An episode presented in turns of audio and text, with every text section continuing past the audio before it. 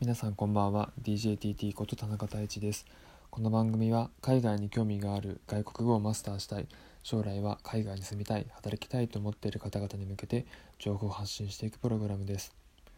今日の3分トーキング早速始めたいんですけども今日すごい天気が良かったですね。あの僕は今鳥取市に住んでるんですけど鳥取はすごい天気良かったです。多分気温は20度ちょっとぐらいでしたでしょうか。すごい過ごしやすくって、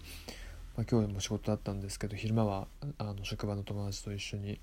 あのカフェで、えー、サンドをテイクアウトして外で食べました、まあ、それぐらい気持ちよかったんですけど、まあ、いよいよ夏が近づいてきてるなっていう感じがします。で今日はまあそんな感じで気持ちよく過ごしたんですけど、まあ、家に帰っ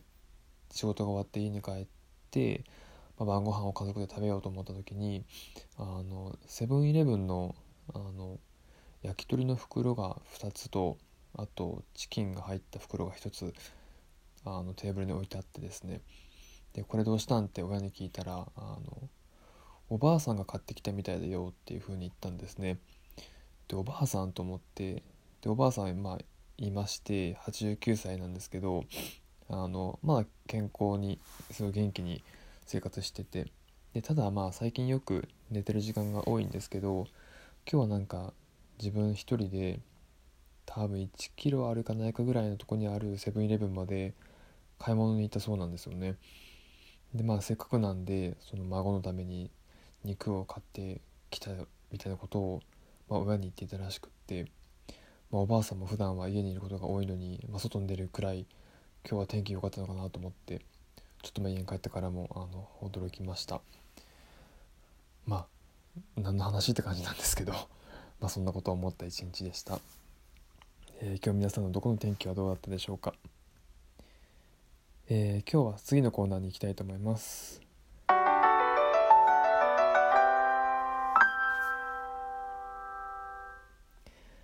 数字で世界を見てみよう。今日の数字はこちらです。99.9%減。これが何の数字かということなんですけどもあの一昨日ぐらいですかね。えっと日本政府が発表した海外からの旅旅行か旅行客数が前年同期と比べて99.9%減ってしまったっていう記事が出てました。でまあ今もちろんコロナが広がってるのでまあ、海外からの人もちろん来れないんですけど、まあ、99.9%も減るっていうこの数字のインパクトなんかすごいなと思ったんですね個人的には。でまあ今日だからこの数字をちょっと持ってきたんですけど、まあ、逆に今までどんだけの海外の人が日本を訪問してたんだろうかっていうことを改めて思いました。まあ、日本政府が4,000万とかでしたでしょうかあの来日外国人の目標数を掲げてると思うんですけど、まあ、それに対して今年の4月の外国人客なんと2900人だったそうですね。もうどんだけ少ないんだろうかと思ったんですけど、まあ、それを受けてちょっと個人的に関西空港のウェブサイトを見てみて今日ですね5月22日の運行状況を見てみたんですけどまあほぼほぼ全部欠航になっていて唯一関空から出発した便がマカオ行きとマニラの2便だけ。でそれ以外は全部欠航だったそうです。まあやっぱ国境がねコロナの影響で閉まってるっていうのも場所によってはありますし渡航自粛渡航自粛が続いてるのでまあこういった結果になることは理解はできるんですけど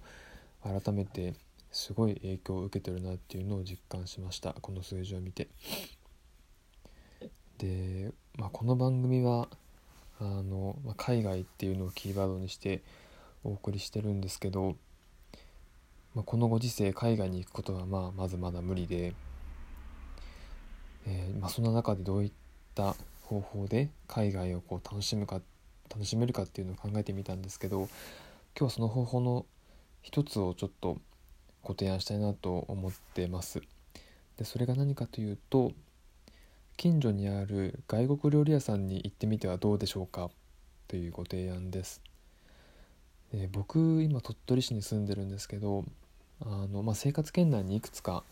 海外の方がされてる飲食店があるんですね、え、インド料理とかネパール料理あと中華料理はもちろんありますし台湾もありますしあとはアジア料理もあるのかな。まあいくつかあるんですけど、まあ、普段よっぽど好きな人じゃないとそういった外国料理屋さんってあんまり行かないんじゃないかなと思ってます。で僕は海外の料理好きなので行ったりするんですけどえっ、ー、と、まあ、今回のご提案というのは、まあ、このご時世だからこそ新しいチャレンジとしてかつ飲食店さんの応援の意味を込めて外国料理屋さんに行ってみてはどうかっていうご提案ができればなと思いましたおそらく皆さんが住んでる地域にも多分今想像してもらうとああそこにインド料理屋さんそういえばあったなとかネパール料理屋さんあったなとかって思うかなと思うんですけどちょっとそこをあえてこの時期に行ってみるというのはいかがでしょうか？えー、僕はあの個人的には東南アジアの料理がすごい好きでして今まで出張とかで、えー、ネパールラオスあとベトナムカンボジアあの辺りを行きました。けれどもあとミャンマーもですかね。東南アジアの料理大体口に合うんですよね。で多分僕の個人的な意見だと日本人の方には合う気がしますあのピリ辛料理が苦手な方はもしかするとちょっと厳しいかもしれないんですけど、まあ、味付けとかもすごい日本人の口に合うんじゃないかなというふうに思っていて、えー、まあ、なのでちょっとアジアジア料理にチャレンジしてみるのはどうかなというふうに思います。で、まあ、その中でも僕が食べてきたアジアの料理の中でもちょっと忘れられない料理が実はありましてそれが何かというとネパールのモモという料理です。これが何かというとあの、まあ、小籠包に近いですかね。えっと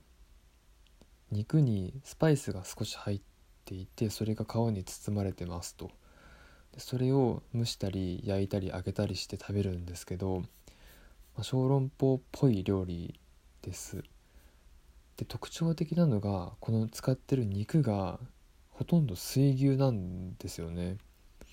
で僕はこれをえっ、と23歳の時の、まあ、新卒で入った組織の最初の出張でネパールにいた時に食べたんですけどあの、まあ、仕事がえっ、と、まあ、ODA 関係扱う仕事でまあ、ネパールとか現地に行くと、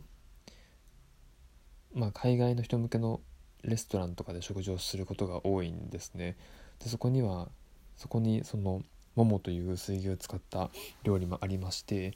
で僕初出張だったんで、まあ、記念にどうぞっていうことで、まあ、先輩上司がご馳走してくれましたで、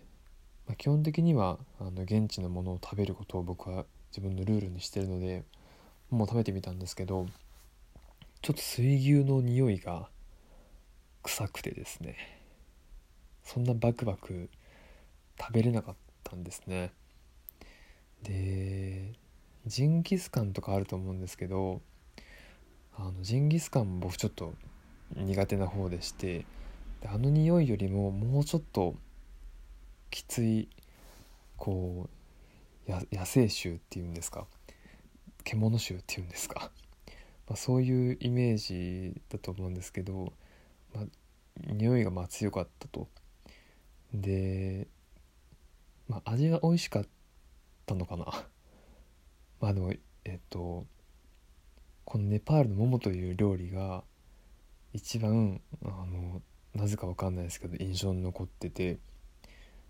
あの一つの思い出としてずっと記憶に残ってますネパールの料理屋さんでレストランでモモを食べて水牛の匂いがダメだったっていうのがはっきり覚えてますね。まあでもこういうなんか料理を通じてその国のことを知るっていうのはあのやりやすい方法かなと思ってますので、えー、ぜひあのま、海外のことを知る方法としてレストランでご飯食べてみるっていうことを是非やってみてほしいなっていうふうに思います。水牛食べたことありますか？ちょっとまだない方はあのもしネパール料理さんがあれば「ももありますか?」って聞いてみてもらって日本で水牛がどれぐらいあの入手できる食材かは分かんないんですけどもし水牛だって言われたら是非チャレンジしてみてください。でまた感想を教えてください。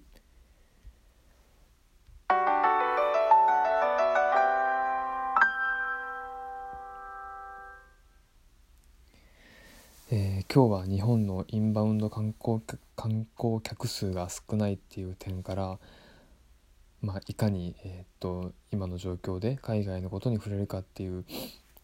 点であのぜひ身近にあるレストランで海外の料理食べてみてくださいというお話をしました、えー、まあ、そろそろ6月にもなりまして1年の半分が終わりそうになるんですけど、まあ、ちょっと今年はなかなかアクティブに動けそうな1年にはならなさそうなので是非身近な範囲内で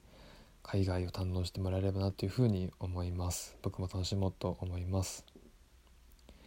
それでは今日はこの辺でお別れです。それではさようなら。